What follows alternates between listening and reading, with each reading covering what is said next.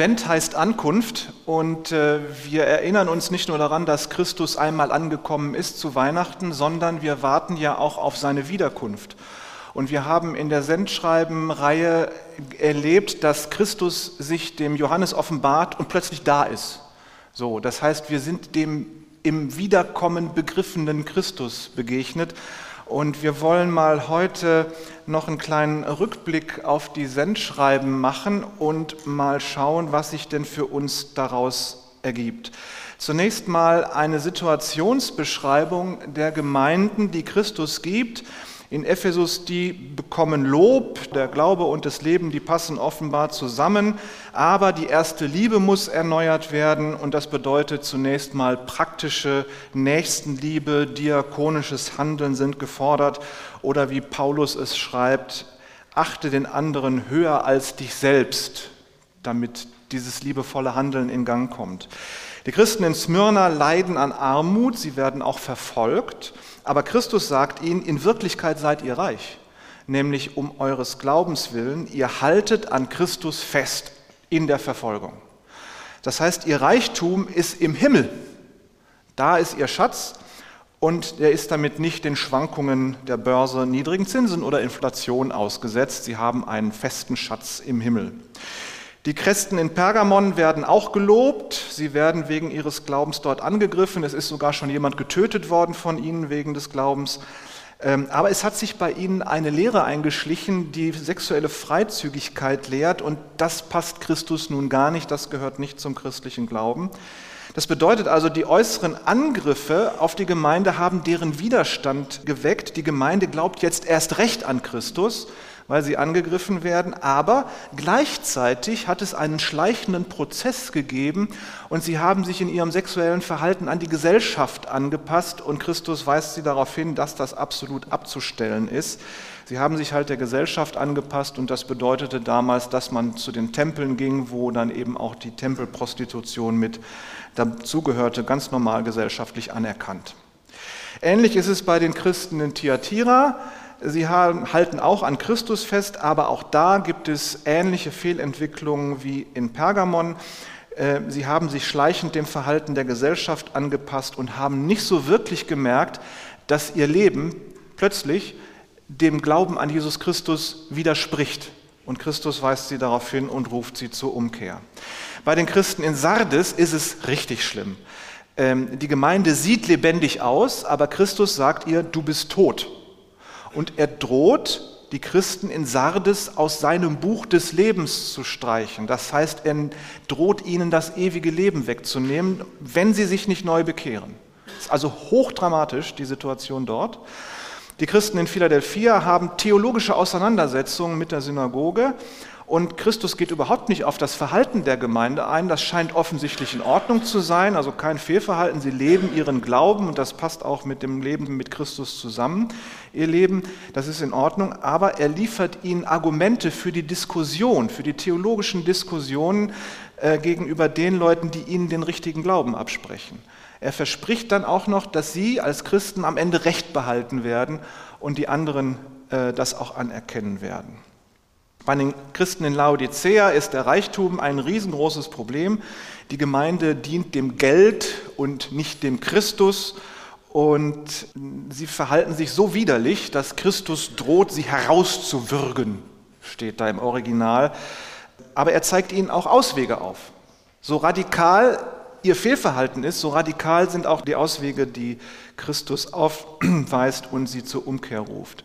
Das heißt, Christus zeigt die Probleme der Gemeinde in der Welt auf und die geistlichen Probleme. Also es gibt die ganz praktischen Dinge und die geistlichen Dinge. Ähm, die Probleme in der weltlichen Realität sind Armut, Verfolgung durch gesellschaftliche Kräfte, Verführung zur sexuellen Freizügigkeit, der Gemeinde wird der Glaube abgesprochen und übermäßiger Reichtum. Interessanterweise kann Armut und Reichtum gleicherweise ein Problem sein. Die geistliche Realität sieht folgendes aus. Die erste Liebe ist erloschen, das ist ein Problem. Christen gehen mit anderen Religionen fremd, indem sie zu den Tempeln gehen und da den Service in Anspruch nehmen. Gehen sie nicht nur sexuell fremd, sondern sie gehen auch Christus fremd. Das nimmt er persönlich. Äh, oder die Gemeinde ist geistlich tot, was immer das bedeutet wird ja nicht gesagt. Also da müsste man genau hingucken. Und äh, bei den Reichen ist Christus nur schmückendes Beiwerk, so das Sahnetüpfchen auf einem luxuriösen Leben. Stellt sich nun die Frage, welche Probleme haben wir denn als freie evangelische Gemeinde Barmen Unterdörn 77 und welche Lösungen hätte Christus für uns? Christus sagt, tut die erste Liebe. Am Anfang des Glaubens bist du von der Liebe Christi überwältigt. Das führt dazu, dass die Nächstenliebe dir quasi aus allen Poren quillt, äh, weil du plötzlich erfüllt bist von der Liebe Christi. Aber das, man gewöhnt sich ja an alles. Ne? Dem Deutschen gewöhnt sich an allem, auch an dem Dativ. Also alle, die jetzt nicht Deutsch als Muttersprache haben, vergesst diesen Satz wieder. Man gewöhnt sich ja an alles und dann eben auch an die Liebe Christi und die eigene Liebe wird irgendwann ja existiert nicht mehr. Man verhält sich dann immer irgendwie, wie man sich vor dem Glauben verhalten hat. Äh, und das ist auch wieder so ein schleichender Prozess. Und da muss man dann liebevolle Verhaltensweisen einüben. Dazu muss man sich entscheiden. Wir müssen uns dazu entscheiden, liebevoll uns zu verhalten. Liebe ist nicht einfach ein Gefühl, sondern es ist der bewusste Entschluss, dem Nächsten das Gute, das Liebe zu tun, was er braucht, damit es ihm besser geht. Ja? Äh, man muss nicht darauf warten, dass man plötzlich irgendwelche Gefühlswallungen kriegt, sondern man kann sich dazu entscheiden. Liebe ist ein Verb, ein Tu-Wort, da tut man was. Dann, wir sollen geduldig ausharren, das sagt er ja auch. Christus verspricht uns, wenn wir ihm nachfolgen, Ehrenplätze in seinem Reich, an seiner Seite. Wir haben einen Schatz im Himmel. Da fragt sich nur, ja, wie greifen wir denn auf diesen Schatz zu? Gar nicht. Wir zahlen während unseres Lebens, in dem wir Christus nachfolgen, immer weiter in diesen Schatz ein. Und die Anzahlung auf die Auszahlung ist, dass Christus uns seinen Heiligen Geist gibt. Paulus sagt, das ist die Vorauszahlung auf den Schatz, der uns im Himmel erwartet, den wir erwerben dadurch, dass wir an Jesus Christus glauben und ihm nachfolgen und aushalten, selbst wenn es gefährlich, schwierig oder gar tödlich wird. Was bedeutet es nun, lebendig auszusehen, aber tot zu sein, wie die in Sardes? Wenn man tot ist, dann merkt man ja nichts mehr. Woran stellt man fest, dass man tot ist? Wir müssen uns das von Christus sagen lassen. Christus muss es uns sagen, sonst sagt es uns keiner. In den Sendschreiben hat Christus den Weg über die Gemeindeleitungen genommen. Wir haben hier auch eine Gemeindeleitung. Aber dazu muss man jetzt mal was erklären, wie denn hier die Gemeinde funktioniert. Denn diese Gemeinde ist basisdemokratisch organisiert. Das höchste Gremium dieser Gemeinde ist die Versammlung der Gemeindeglieder, der Gemeindemitglieder. Die beruft sich dann Älteste, Diakone und den Pastor als Gemeindeleitung, die dann im Auftrag der Gemeindeversammlung theologisch, organisatorisch, seelsorglich und mit Gebet und Bibellesen für die Gemeinde arbeitet und diese Gemeindeleitung ist der Gemeindeversammlung, der Versammlung der Gemeindemitglieder Rechenschaft schuldig. Diese Gemeindeversammlung der Mitglieder entscheidet also über die geistliche Ausrichtung und das organisatorische Verhalten. Wenn wir da jetzt zum Beispiel den Hausausschuss hatten, wenn es darum geht, ähm, gewisse Dinge mit den Gemeindehäusern zu tun, dann muss am Ende immer die Gemeindeversammlung gefragt werden, wenn da irgendwelche grundlegenden Dinge geändert werden müssen. Es gibt auch andere Sachen, müssen jetzt nicht alles aufzählen, aber es ist tatsächlich so, dass die Gemeindeversammlung verantwortlich ist für die geistliche und organisatorische und strukturelle Ausrichtung der Gemeinde. Und wenn die Gemeindeversammlung etwas beschließt, muss die Gemeindeleitung dem folgen. Ist euch vielleicht bisher nicht so bewusst gewesen, ist aber so. Übrigens, die Voraussetzung für eine Mitgliedschaft ist äh, in dieser Gemeinde, dass man sich öffentlich seinen Glauben zu Jesus Christus bekennt, und dass man bereit ist, sein Leben entsprechend auch zu führen. Und das üben wir dann gemeinsam. Und das ist in Deutschland nun mal so, das möchten alle Kirchen, dass es keine Doppelmitgliedschaften in verschiedenen Kirchen gibt. Ist so ein organisatorisches deutsches Ding halt. Die Realität, die geistliche Realität ist doch, dass alle, die an Jesus Christus glauben, zur weltweiten Gemeinde Jesu Christi gehören. Apostel Paulus beschreibt die Gemeinde als Leib Christi, als Körper des Christus. Und jeder von uns ist ein, ein Körperteil daran. Und jede Gemeinde vor Ort ist ein Körperteil in diesem weltweiten Leib Christi, in dieser weltweiten Gemeinde der Christen. Und die Christen vor Ort, die gucken dann, wie sie das organisatorisch umgesetzt kriegen. Und die freien evangelischen Gemeinden machen das nun mal basisdemokratisch, andere Kirchen und Gemeinden machen es anders. Ja, man muss das also mit der Basisdemokratie oder mit Bischofssystem nicht irgendwie in der Bibel suchen oder groß aufhängen. Das ist einfach der Versuch, es organisatorisch darzustellen, Leib Christi zu sein und zur weltweiten Gemeinde der Christen zu gehören.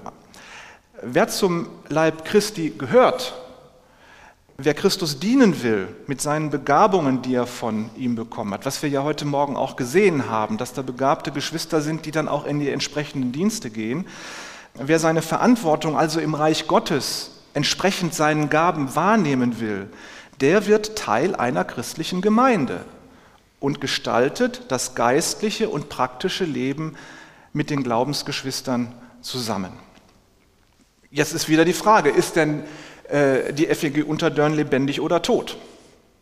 Das sieht ja alles sehr lebendig aus, was wir heute hier so gemacht haben. Ich bin richtig gefreut, wie schön das ist hier. Äh, ist richtig quirlig. Ja, ist denn die Gemeinde lebendig oder tot? Die in, äh, in Sendschreiben war ja auch, dass sie sich für lebendig hielt und Jesus sagt ihnen, du bist tot. Woran merken wir das? Wir müssen es gesagt kriegen von Christus. Und für uns bedeutet das, wir müssen auch als Gemeindeversammlung zusammensitzen und ihn fragen, um von ihm das gesagt zu kriegen. Dafür haben wir unter anderem auch diese Umfrage zu den Sendschreiben gestartet, wo wir dann auch hoffen, dass der Heilige Geist euch begabt, die richtigen Informationen von Christus weiterzugeben. Man erkennt die Lebendigkeit einer Gemeinde unter anderem daran, dass die Glaubensgeschwister, die sich zugehörig fühlen, mitten im Leben der Gemeinde sind und sich da engagieren, zum Beispiel in der Gemeindeversammlung. So wird man lebendig. Man kann auch am Rand stehen, wenn das Gemeindeleben so eine Art Spielfeld ist und man guckt vom Rand aus zu, wie die Gemeindeglieder und Freunde das Leben gestalten. Und manche stehen dann eben am Rand und gucken zu, genießen das Angebot aber sind dann leider irgendwie nicht dabei. Je mehr Leute, Geschwister aus dem Spielfeld verschwinden und sich an den Rand stellen und vielleicht sogar dann auch noch irgendwelche Kritik üben, dass die Spieler auf dem Feld nicht schnell genug laufen, je mehr dann an den Rand gehen, desto toter wird eine Gemeinde. Je mehr wir zusammenarbeiten, je mehr jeder von uns seine Begabungen und Fähigkeiten im Gemeindeleben einbringt, desto lebendiger wird das. Denn die Begabungen und Fähigkeiten sind uns von Jesus gegeben, damit wir in seinem Leib, in seinem Körper sie einsetzen als Glieder seines Leibes. Und ihr merkt ja, wenn man da mittendrin ist, dann kriegt man auch jede Menge Segen ab. Das ist eine segensreiche Sache. Lasst euch das mal von denen, die mitarbeiten, erzählen, dass das nicht nur Arbeit ist, sondern dass da auch viel Segen bei rumkommt, unter anderem in so einem Gottesdienst. Ein anderes Bild für Gemeinde, ein Schiff, das sich Gemeinde nennt. Stellt euch die Gemeinde vor wie ein Schiff, ein Segelschiff meinetwegen. So, da hast du eine Mannschaft auf Deck, die sorgt dafür, dass das Schiff fährt. Dann hast du aber auch eine Mannschaft unter Deck, die muss sich mal ausruhen, die machen dann irgendwann Schichtwechsel und dann geht es weiter. Und dann gibt es aber auch ein Deck, da liegen die Schwachen und Kranken, die nicht mehr können. So könnte man sich das vorstellen. Es wird also viel miteinander gearbeitet. Es gibt Geschwister, die ruhen sich aus, die müssen mal langsam machen oder sich raushalten, damit sie sich wieder erholen. Und es gibt Geschwister, die können gar nicht mehr mitarbeiten, einfach weil sie zu schwach und zu krank dazu sind. Die werden versorgt von der Schiffsmannschaft. Das ist ein anderes Bild. Die Frage ist dann eben immer nur, wo bin ich denn auf dem Schiff? Wo bin ich auf dem Schiff? Welche Rolle ist da? Wo bin ich gerade? Es gab um weiterzugehen, theologische Angriffe in Philadelphia. Wie würden wir mit theologischen Angriffen umgehen? Wie gehen wir mit unterschiedlichen theologischen Fragestellungen als Gemeinde um? Nun, wir forschen in der Heiligen Schrift, wir diskutieren unsere Erkenntnisse und das durchaus kontrovers. Also man muss nicht immer einer Meinung sein, sondern es ist gut, kontrovers miteinander zu diskutieren, um gemeinsam Erkenntnisse zu finden und sich dann einigen zu können und Kompromisse zu finden, auch wenn man sich vielleicht manchmal nicht einig ist. Wenn wir uns in manchen Lehrfragen nicht einigen können, dann bleiben wir aber doch zusammen, denn wir bleiben an Christus. Christus ist unsere Mitte und nicht irgendeine Lehrfrage. Wir üben Liebe aneinander. Wir achten den anderen höher als uns selbst, auch wenn unsere Meinungen nicht immer identisch sind. Das ist die Genetik dieser Gemeinde. Trotz unterschiedlicher Erkenntnisse beisammen zu sein. Das ist die Genetik dieser Gemeinde, die im kommenden Jahr 170 Jahre damit alt wird, mit diesem Beieinanderbleiben in Christus und aus der auch der Bund freier evangelischer Gemeinden entstanden ist. Das müsst ihr euch mal klar machen. Mit dieser Genetik ist auch einiges in der Jetztzeit verbunden. In der Verfassung der Gemeinde von 1854 steht sinngemäß, ich habe das mal ins moderne Deutsch übertragen, das von 1854 kann man so schwer verstehen. Da steht, wir erklären, alle Menschen, die Jesus Christus als ihren einzigen Retter und Gott anbeten, sind unsere Glaubensgeschwister unabhängig davon, wo sie leben oder zu welcher Gemeinde oder Kirche sie gehören. Wir möchten sie lieben und ihnen bei jeder Gelegenheit bekennen, dass wir in Christus miteinander verbunden sind. Da haben wir es wieder. Weltweite christliche Gemeinde, man ist miteinander in Christus verbunden, auch wenn man nicht immer derselben äh, Meinung ist oder dieselbe Erkenntnis, Lehrerkenntnis hat. Und es ist das absichtliche Liebe üben, was hier drin steckt. Heinrich Neviant, mein sehr verehrter Vorgänger im Dienst, erster Pastor der Gemeinde und erster Präses des Bundes freier evangelischer Gemeinden, hat sinngemäß in einer Predigt Folgendes gesagt, wenn du mit allen Kindern Gottes, die an Jesus Christus glauben, in geschwisterlicher Liebe verbunden sein willst, suche nicht nach der Einigkeit in allen Lehrfragen. Suche die Einheit im Glauben an Christus und suche die Einheit in der Liebe zu Christus. Das heißt, bei Streit in Lehrfragen üben wir Liebe. Und egal welche Frage im Raum steht, die richtige Antwort ist immer Christus. Völlig egal, worum es geht. Unsere Antwort ist immer Christus. Dann das Letzte, wie gehen wir mit Reichtum um? Wir sind nicht so reich wie die in Laodicea, die sich vor lauter Gold nicht mehr bewegen konnten. Äh, vor allem sind wir nicht alle reich. Hier sitzen Wohlstand und Armut nebeneinander. In Laodicea war der Reichtum zu einem geistlichen Problem geworden. Wenn man so reich ist wie die, dass man sich alles leisten kann, dann wird es kritisch. Äh, du lebst im Luxus, du leistest dir Personal, das dich versorgt, du hast eine Wachmannschaft, die alles Böse von dir fernhält. Wahrscheinlich, so wie die in Laodicea, kannst du auch die Politik manipulieren und äh, dann kaufst du dir noch eine Kirche und bezahlst einen berühmten Prediger, weil du ja auch christlich aussehen willst. Und um das alles zu behalten, musst du dafür sorgen, dass dein Geld nicht weniger wird. Das heißt, du dienst am Ende immer dem Geld und nicht dem Christus. Vertraust du noch Christus oder vertraust du deiner Fähigkeit, Geld zu machen? Christus sagt denen in Laodicea, entschuldigt, du bist zum Kotzen. So geht's nicht. Solchen Reichtum wie die in Laodicea haben wir hier nicht, aber wir haben ja gelernt vorzusorgen. Altersvorsorge, Gesundheitsvorsorge, das ist ja gut und nützlich. Nur so gründlich, wie man das manchmal betreibt, kann es auch gefährlich werden, dass das Vertrauen in die Vorsorge das Gottvertrauen ablöst.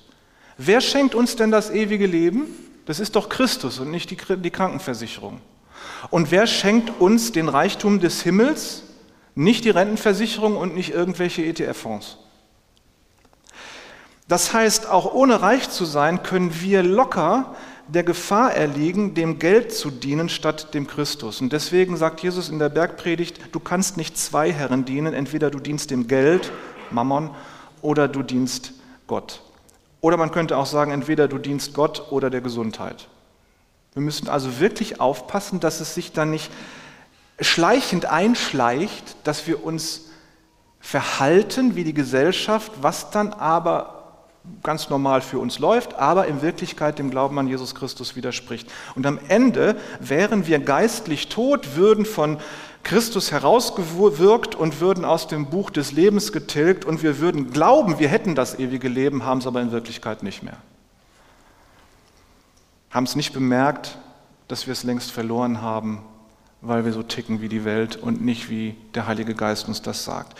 Wir müssen also aufpassen, dass wir uns nicht schleichend der Welt anpassen. Und jetzt zu unserem Vers, den wir vor der Predigt gehört haben, Römer 12. Da sagt Paulus, gebt eure Körper als Opfer, das lebendig und heilig ist und Gott gefällt. Das ist euer vernünftiger Gottesdienst, euer vernünftiger Gottesdienst. Und werdet nicht dieser Welt gleich, sondern ändert euch durch die Erneuerung eures Verstandes, damit ihr verstehen könnt, was der Wille Gottes ist, nämlich das Gute und Wohlgefällige und Vollkommene. Ihr müsst Folgendes verstehen, in der Antike konnte man sich nicht als individuelle Person verstehen. Man war immer Teil der Gesellschaft, in der man lebte, in den Beziehungen, in denen man lebte. Da identifizierte man sich nicht als ich, sondern als Teil der Familie, der Gesellschaft, äh, in der man sich halt aufhielt.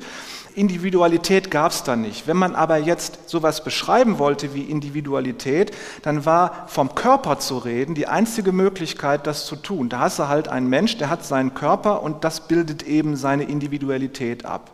Und deswegen spricht äh, Paulus hier von einem Körper, der das äh, vernünftige Opfer sein soll. Er würde heute schreiben, gebt eure ganze Persönlichkeit als Opfer, das lebendig und heilig ist ist und Gott gefällt. Das heißt, was wir sind, soll der Ehre Gottes und des Christus dienen. Reichtum und Armut, Denken, Reden, Handeln, Fühlen, Beruf und Freizeit, Trauer und Freude, Schlafen und Wachen, Beten und Bibel lesen, damit wir etwas sind zum Lob seiner Herrlichkeit, schreibt Paulus Epheser 1. Dann bleibt für uns im Grunde nur noch am Ende die Frage, an welcher Stelle im Gemeindeleben sind wir nicht etwas zum Lob der Herrlichkeit Gottes.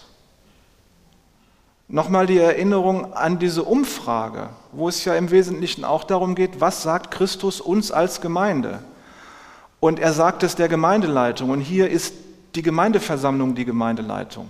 So, also jeder ist gefragt, den Heiligen Geist, Jesus und den Heiligen Geist zu bitten, ihm was zu sagen, damit wir damit ins Gespräch kommen Anfang nächsten Jahres. Aber ihr mögt auch bitte gerne in eurem eigenen Leben schauen, wo bin ich nicht etwas zur Ehre Gottes und wo lebe ich mehr den Maßstäben der Welt entsprechend und nicht mehr den Maßstäben Christi und das widerspricht sich möglicherweise. Guckt auch bei euch selbst. Und gemeinsam werden wir dann auf das Gemeindeleben einen Blick werfen, wenn wir Anfang nächsten Jahres die Fragebögen zu der Predigtreihe ausgewertet haben. Amen.